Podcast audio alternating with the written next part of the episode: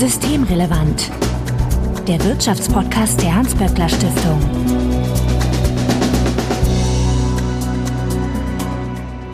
Heute ist Donnerstag, der 15. Dezember 2022. Willkommen zur 124. Ausgabe von Systemrelevant. Bettina Kohlrausch, ich grüße dich. Guten Morgen. Du bist die Direktorin des WSI, dem Wirtschafts- und Sozialwissenschaftlichen Institut der Hans-Böckler-Stiftung und Dorothee Spannagel. Hallo. Hallo. Du bist Referatsleiterin für Verteilungsanalyse und Verteilungspolitik an eben jenem WSI, also dem Wirtschafts- und Sozialwissenschaftlichen Institut der Hans-Böckler-Stiftung. Ja, und wir nähern uns Weihnachten, habe ich gerade gemerkt. Fühlt ihr euch auch so weihnachtlich gestimmt wie ich? Ja, es fängt so langsam an. Ja, und äh, es ist zumindest sehr, sehr kalt, selbst hier in Düsseldorf. Das stimmt. Es ist kalt geworden. Ja, das ist ja schon mal eine gute Grundlage für Weihnachten, weiße Weihnachten. Das will dieses Jahr ja jeder haben. Aber mir ist immer aufgefallen, je älter ich werde, desto kürzer ist die Spanne vor Weihnachten, in der ich Weihnachten wahrnehme. Das stimmt, das stimmt. Das mag sein, ja. Ja, wenn ihr noch ein paar weihnachtliche Gedanken an uns habt, dann schickt sie uns doch gerne per E-Mail an systemrelevant.böckler.de oder tickert uns auf Twitter an böckler-de. Also Hinweise, Korrekturen und Anregungen bitte einfach einsenden und wir freuen uns, wenn ihr uns in einem Podcatcher eurer Wahl abonniert. Und weil ich irgendwie immer noch nicht in diesem Mastodon-Ding drin bin, werde ich bis Ende der Folge raussuchen, wie das Mastodon-Händel der Böckler Stiftung ist und dann am Ende nachreichen. Ja, wenn ihr Twitter nutzt, dann findet ihr dort auch Bettina Kohlrausch, nämlich als Betty Kohlrausch. Und Bettina, du hast auch Mastodon mittlerweile? Das stimmt, das stimmt, aber ähm, ich muss selber nachgucken. Keiner weiß es. Auch das suche ich bis Ende der Folge raus und werde euch dann abschließend informieren als kleines Weihnachtsgeschenk. Äh, und Dorothee, du bist nirgendwo zu finden. Nee, genau. Mein Name ist Marco Herak und wir wollen uns heute über den Verteilungsbericht unterhalten. Könnt ihr mich kurz erinnern, was der Verteilungsbericht ist? Ja, der Verteilungsbericht ist tatsächlich eine der zentralen Berichte des WSI, den gibt es schon seit Urzeiten, seit Anfang der 90er Jahre, wird er tatsächlich schon jedes Jahr einmal rausgebracht und informiert eben über verschiedene Themen der Verteilung von Armut, Reichtum, Ungleichheit etc. Und für dieses Jahr habe ich mir zusammen mit meiner Kollegin Aline Zuko das Thema Armut vorgenommen und uns genauer gesagt die Frage gestellt, wie denn die Lebenslagen der von Armut betroffenen Menschen aussehen. Also was heißt es eigentlich ganz konkret? Wenn man in Deutschland von Armut betroffen ist? Das war die Frage, die wir uns dieses Jahr gestellt haben. Und ähm, ich, ich, da muss ich ja fast aufsetzen, was bedeutet das denn? also wenn du mir die Frage schon so hinlegst, aber die ist vielleicht etwas ja. weit gefasst, die Frage, oder? Nö, das ist völlig in Ordnung. Also, wenn man es ganz kurz zusammenfassen möchte, die Antwort ist, dass wir feststellen, dass Arme in Deutschland in vielen Lebensbereichen ausgegrenzt sind. Also deswegen auch der Titel des Berichts, Armut grenzt aus, weil es eben in Deutschland leider so ist, dass wer von Armut betroffen ist, eben nicht voll an der Gesellschaft teilhaben kann. Die Antwort kennen wir aber auch schon aus den vorherigen Berichten. Deswegen wäre dann so die Frage, ob sich denn in diesem Jahr äh, auch etwas grundsätzlich geändert hat zu den vorherigen Jahren oder muss man da mehr auf die, äh, die Entwicklung über Jahre hinweg gucken? Also was wir uns eben in diesem Jahr speziell nochmal angeguckt haben, ist nicht nur, wie sich die Zahlen entwickelt haben, also wie mhm. viele Menschen oder Haushalte sind von Armut betroffen, sondern wir haben uns eben auch angeguckt, was macht es, wenn man von Armut betroffen ist, zum Beispiel, was heißt es dafür, wie man wohnt, wie es mit der eigenen Gesundheit aussieht. Und ein Schwerpunkt, den wir auch in den letzten Jahren nicht hatten, wir haben uns angeguckt, wie denn die politischen Einstellungen von Armen aussehen, also inwieweit oder inwieweit sie eben nicht politisch integriert sind in unserer Demokratie. Und das hatten wir tatsächlich so in den letzten Jahren noch nicht drin. Bettina, ich habe das Gefühl, das schließt sich so ein bisschen ein in deine zunehmenden Beobachtungen in Sachen, wo sind denn so die Problemlagen innerhalb unserer Demokratie? Äh, das stimmt. Wir haben vielleicht noch mal einen Schritt zurück. Wir gucken uns immer die letztlich, also wir ist gut, ja, also wir mir jetzt nicht Arbeit aneignen, die ich nicht geleistet habe. Also Dorothee und Kolleginnen, in dem Fall Aline Suko, gucken sich immer an einerseits die Entwicklung der Armut, aber auch die Entwicklung der sozialen Ungleichheit. Und dann gibt es immer noch so einen Teil, in dem man eben sich nochmal speziell anguckt, was macht das jetzt, die Armut mit den Menschen und dann eben auch mit der Gesellschaft. Und da haben wir diesmal dann eben gesehen, dass Menschen, die arm sind, ein geringeres Vertrauen zum Beispiel in die Demokratie haben.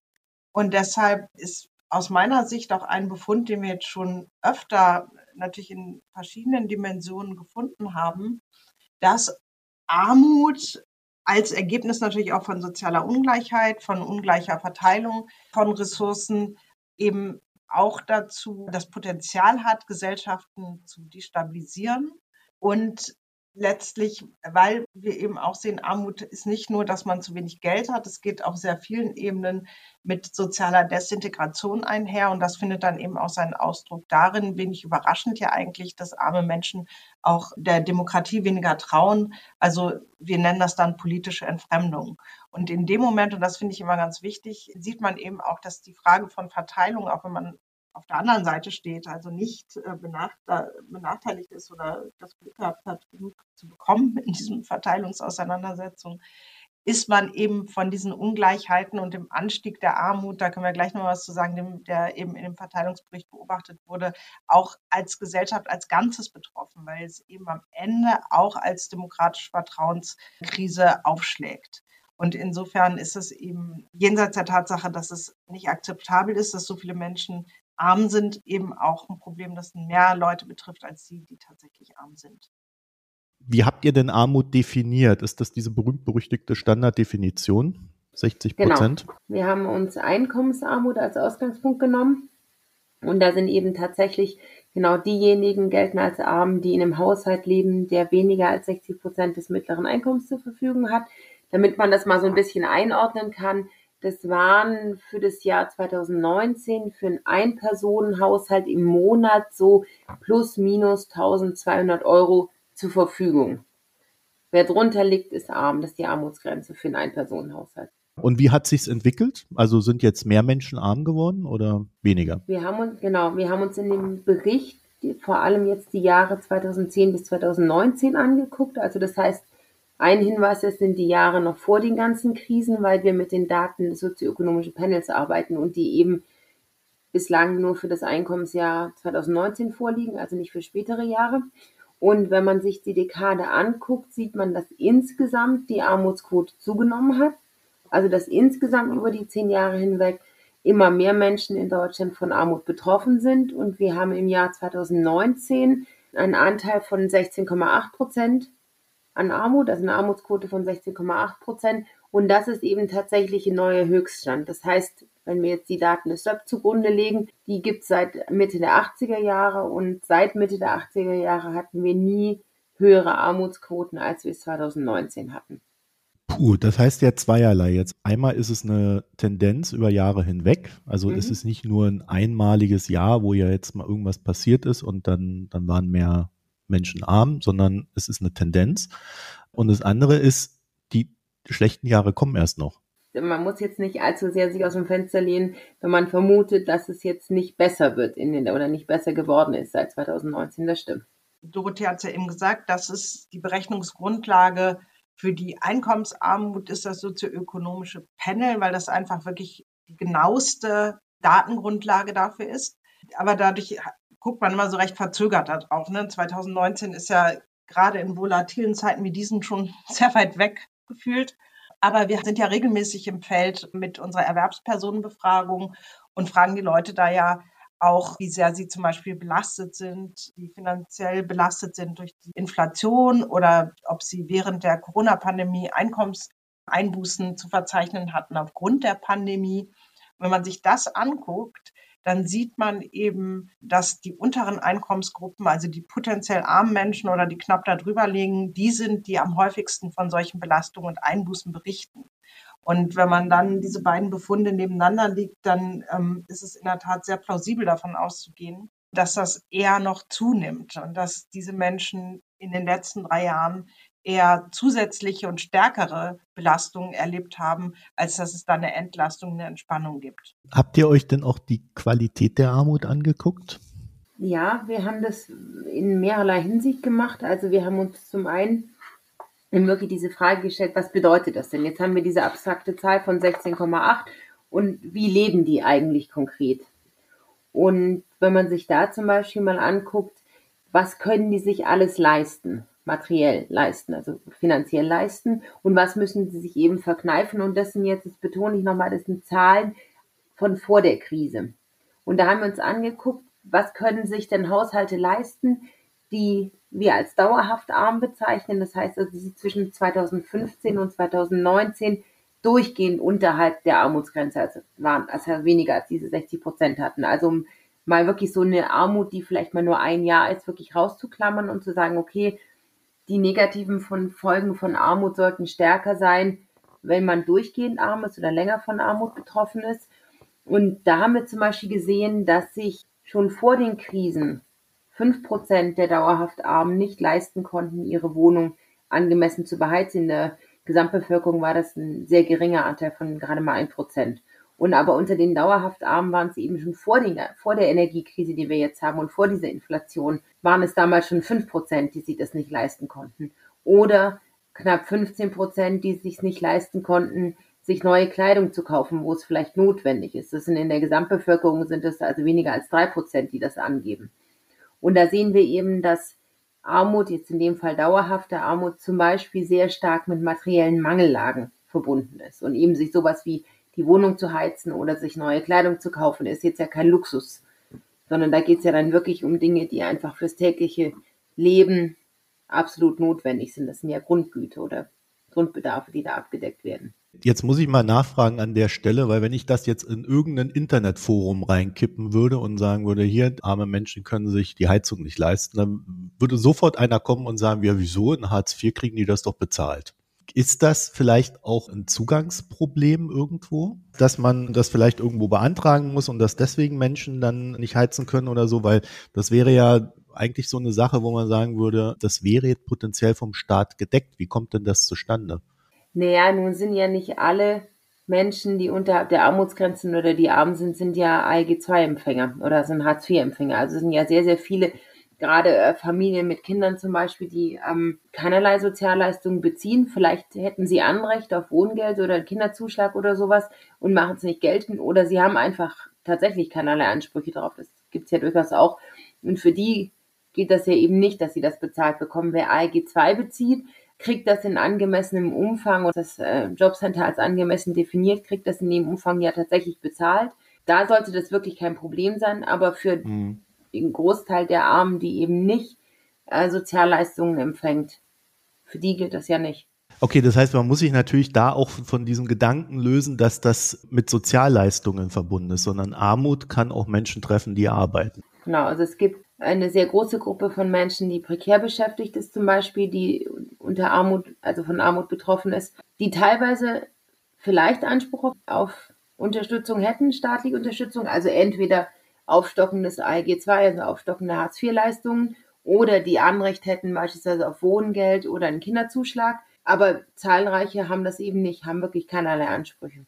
Bettina, das ist ja dann tatsächlich so ein Thema, wo der Staat als solcher gefragt wäre, das explizit zu lösen, oder? Ja, klar, wäre er gefragt, wobei ich gerade ähm, hake am Staat, weil in der Tat, also es sind ja nicht nur Menschen, die arbeitslos sind, und wir wissen gerade bei Wohngeld, dass sehr viele Menschen, die ein Anrecht darauf hätten, es nicht beziehen, weil sie es entweder nicht wissen oder weil es offensichtlich, ich muss sagen, ich habe das ja noch nie machen müssen, irre kompliziert ist, einen Antrag auszufüllen. Und es außerdem zu wenig Leute gibt, die es bearbeiten. Und da natürlich ist der Staat gefragt, diese Leistungen auch den Leuten wirklich zugänglich zu machen. Aber langfristiges Ziel müsste ja schon sein, dass Menschen eben gar nicht arm sind und dann Zuwendungen brauchen, sondern dass sie, gerade wenn sie arbeiten, von dem, was sie sich erarbeiten, auch leben können, um eben nicht darauf angewiesen zu sein.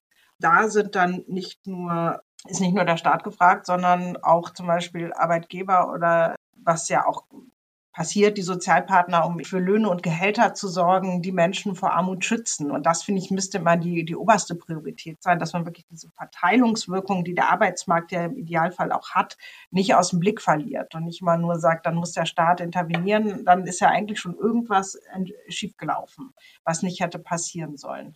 Aber klar kann man schon auch sagen, was kann der Staat tun, um armen Menschen zu entlasten? Und neben direkten Zuwendungen finde ich es auch immer ganz wichtig, dass man die öffentliche Daseinsvorsorge eben gut zugänglich und kostenfrei und auf hohem Niveau zur Verfügung stellt. Also Stichwort Kinderbetreuung, Stichwort gesundheitliche Versorgung. All diese Dinge sollten ja für alle letztlich kostenfrei sein.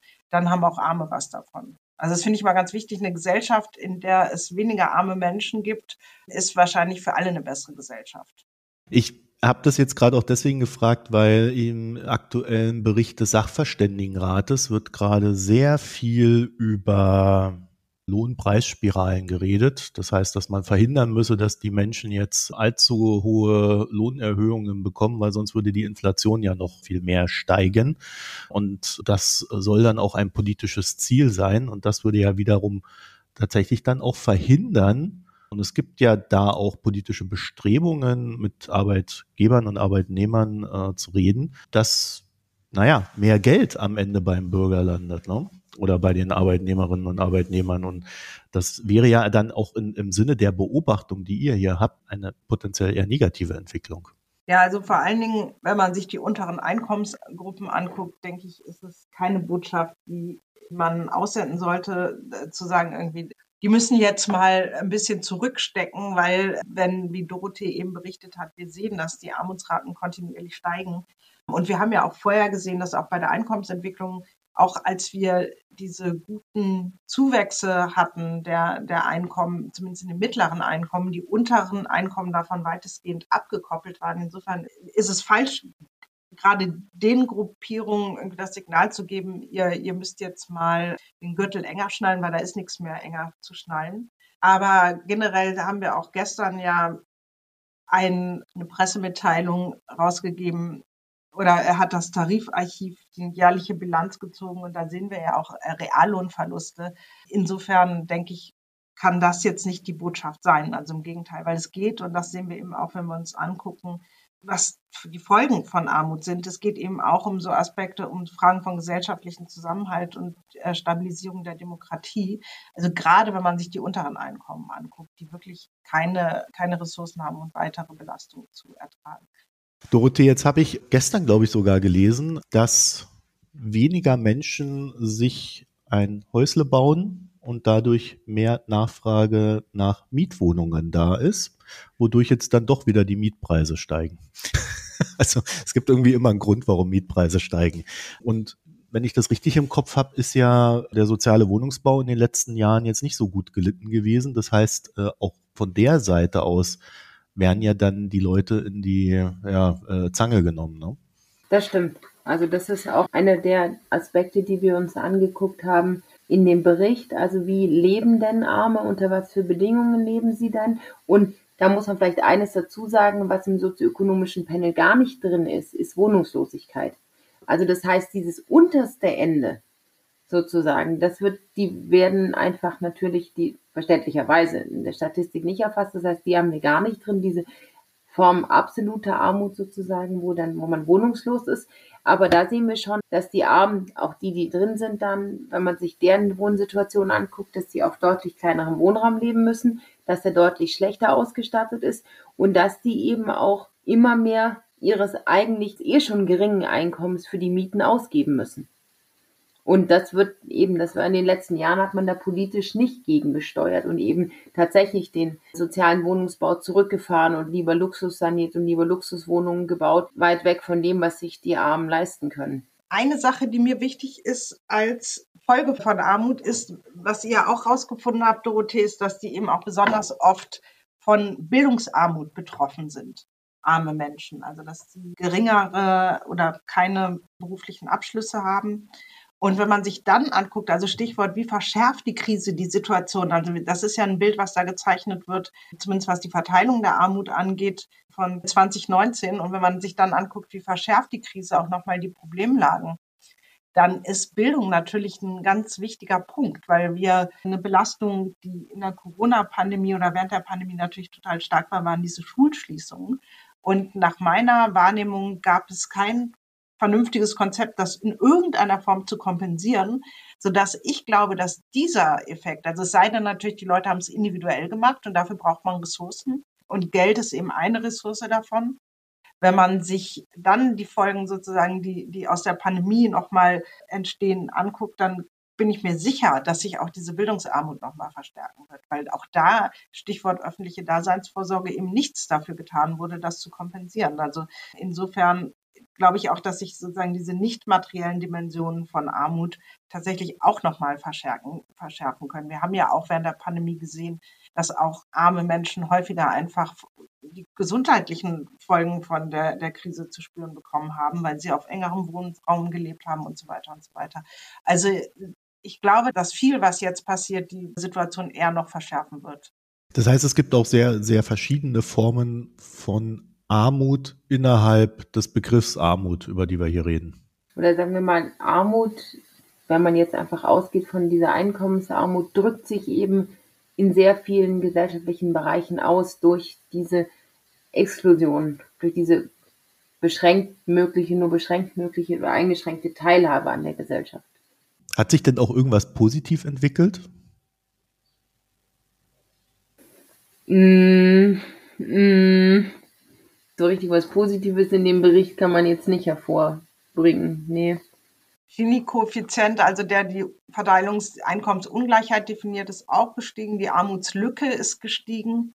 Das ist sozusagen der Betrag, der fehlt, um über der Armutsgrenze zu liegen. Das heißt, das ist ein Indikator dafür, dass die Menschen auch, also nicht nur arm sind, sondern auch arm in der Armut sind sozusagen also wirklich auch weniger Geld haben. Auch arme mhm. Menschen haben heute weniger Geld als früher. Also vielleicht kann man tatsächlich, wenn man nach was Positivem sucht, jetzt wirklich sagen, also wir hatten, das betrifft jetzt die allerletzten Jahre, Pandemie, Ukraine-Krieg, Inflation, Energiekrise und so. Wir hatten ja da tatsächlich jetzt politische Maßnahmen, mhm. die gewirkt haben.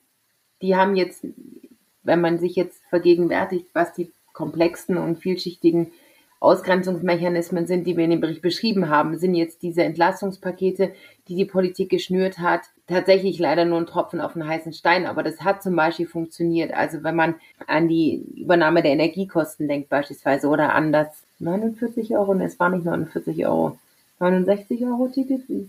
49. Wenn man daran denkt, das sind Maßnahmen, die haben tatsächlich auch gezielt bei den unteren Einkommensschichten gewirkt oder wenn man jetzt, wir hatten es vorhin kurz vom Wohngeld, da haben wir jetzt diese Wohngeldreform, die den Bezieherkreis, den Kreis der Anspruchsberechtigten zum Beispiel deutlich erhöht und auch denen bessere Leistungen zukommen lässt. Das sind tatsächlich Maßnahmen, um was Positives hervorzuheben, wo man jetzt wirklich sagt, da ist Wohngeld, kommt jetzt ja erst ähm, wenn das wirklich so umgesetzt werden kann, weil die Ämter nicht völlig zusammenbrechen und sie die Anträge bearbeiten können, dann ist das was, was wirklich hilft. Oder wir werden jetzt, Stichwort Bürgergeld, das zum 1.1.2023 eingeführt wird, das dürfte auch in vielen Fällen positive Auswirkungen haben auf die Situation der Armen, sofern sie denn AEG-2-Bezieher sind und dann eben später unter Bürgergeldbezug fallen. Also das sind vielleicht auch mal Dinge, die man, wenn man was Positives sagen will, hervorheben kann. Was wären denn jetzt Maßnahmen, die man definitiv mal so, ich, ich sage jetzt mal ad hoc, also die jetzt wirklich dringend wären, die man treffen sollte, damit sich die Lage entspannt, von der wir ja jetzt schon wissen, dass es schlimmer sein wird? Also ich glaube, man muss unterscheiden zwischen Maßnahmen, wo man jetzt wirklich sagt, die müssen sofort sein. Also mhm. Notfallma Notfallmaßnahmen, wie auch immer, Ad-Hoc-Maßnahmen, die sein müssen und eben Maßnahmen, die notwendig sind, um das längerfristig zu ja, vielleicht Armut tatsächlich stärker zu vermeiden, denn zu bekämpfen, was ja eigentlich viel relevanter wäre. Ich glaube, akut ist es wirklich notwendig, dass man die extrem hohen Inflationskosten, von denen Arme eben besonders betroffen sind, weil beispielsweise die Inflation bei Lebensmitteln besonders hoch ist und nun geben Arme einen Großteil ihres Einkommens für Lebensmittel aus oder für die Energiekosten. Also da wirklich dafür zu sorgen, dass die gezielt entlastet werden, ist eine ganz entscheidende Akutmaßnahme, Aber ich glaube, viel wichtiger ist eben wirklich, was muss sich strukturell ändern, damit es den Armen besser geht und damit wir tatsächlich auch eine Armutsvermeidung betreiben können. Und das ist ja das Ideale, dafür zu sorgen, dass eben Personen gar nicht jetzt von Armut betroffen sind. Und da sind tatsächlich mehrere Maßnahmen, die relevant sind.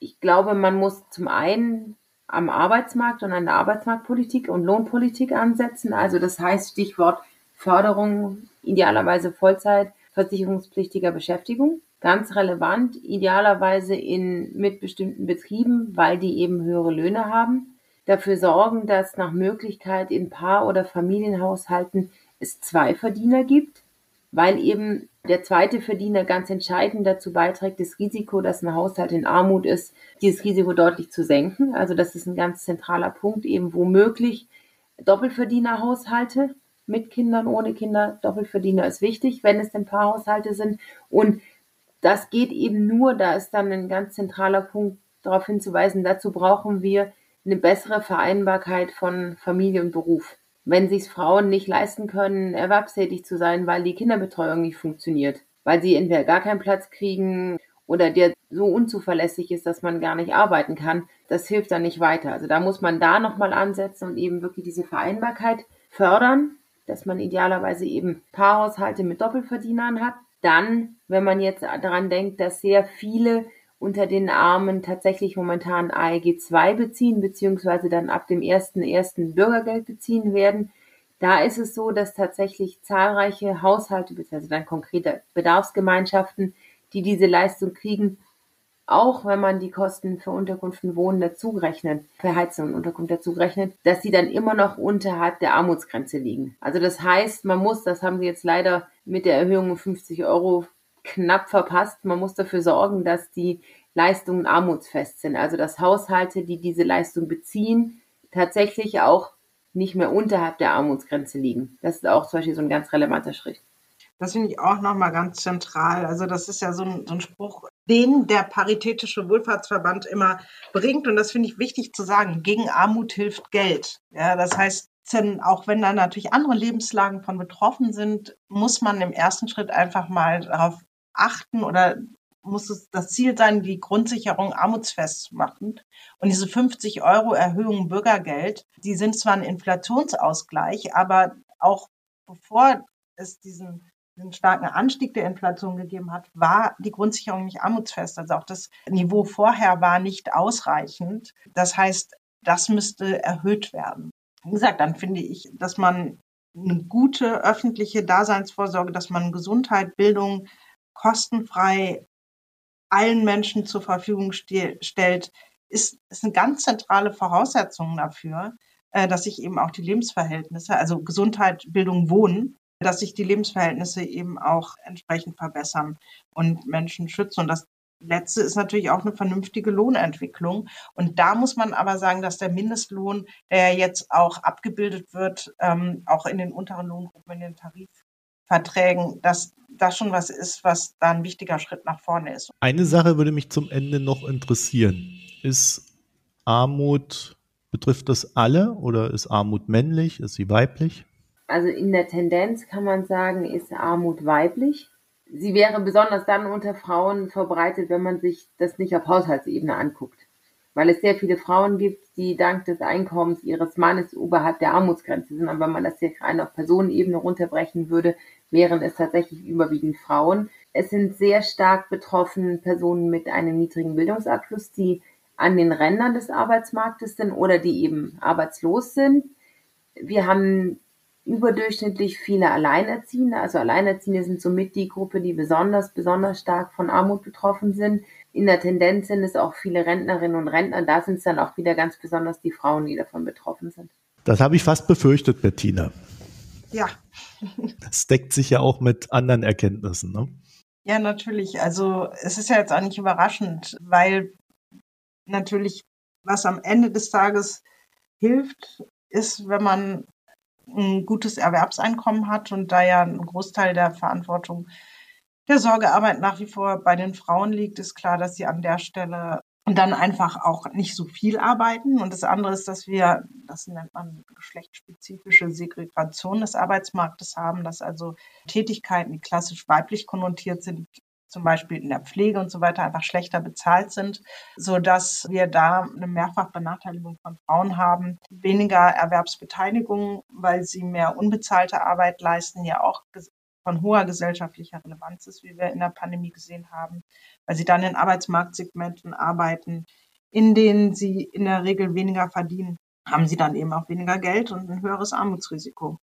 Das heißt, sie bezahlen ein bestimmtes Arrangement, nämlich dass Sorgearbeit unentgeltlich bezahlt wird, aber im, wenn man es ernsthaft macht, es eben nicht vereinbar ist mit einer Vollzeit, Vollzeittätigkeit oder nur schwer, dass wir Erwerbsarbeit so organisieren, dass sie eben eigentlich nicht Sorgearbeit mitdenkt. Diese Entscheidungen, die wir sozusagen als Gesellschaft treffen, zahlen Frauen mit individuellen Armutsrisiken oder bezahlen.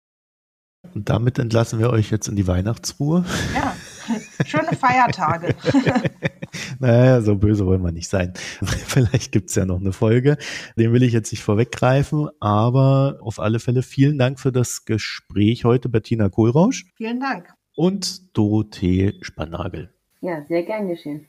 Und wenn ihr dazu noch ein paar Gedanken habt, auch wenn sie vielleicht wütender Natur sind, dann schickt sie uns doch an systemrelevant.böckler.de oder tickert uns auf Twitter an böckler-de. Und ich habe mein Versprechen wahrgemacht und nebenher rausgesucht, die Böckler Stiftung ist mhm. auch auf Mastodon böckler-de mastodon.world. Und Bettina Kohlrausch findet ihr auf Twitter als Betty Kohlrausch und auf Mastodon als Bettina aufgepasst, at Betty Kohlrausch, at nrw.social. Ah. das kann man sich halt schwer merken, wenn jedes Mal ein ja. anderes Endhändel da ist. Ne? Das äh, macht es ein bisschen schwieriger. Aber äh, grundsätzlich sind wir da. Wer also ein paar Probleme mit der aktuellen Entwicklung auf Twitter hat, der würde uns dort auch finden auf dem einen oder anderen Wege. Dann euch vielen Dank fürs Zuhören, eine schöne Zeit und bis demnächst. Tschüss. Tschüss. Tschüss. Das war Systemrelevant, der Wirtschaftspodcast der Hans-Böckler Stiftung.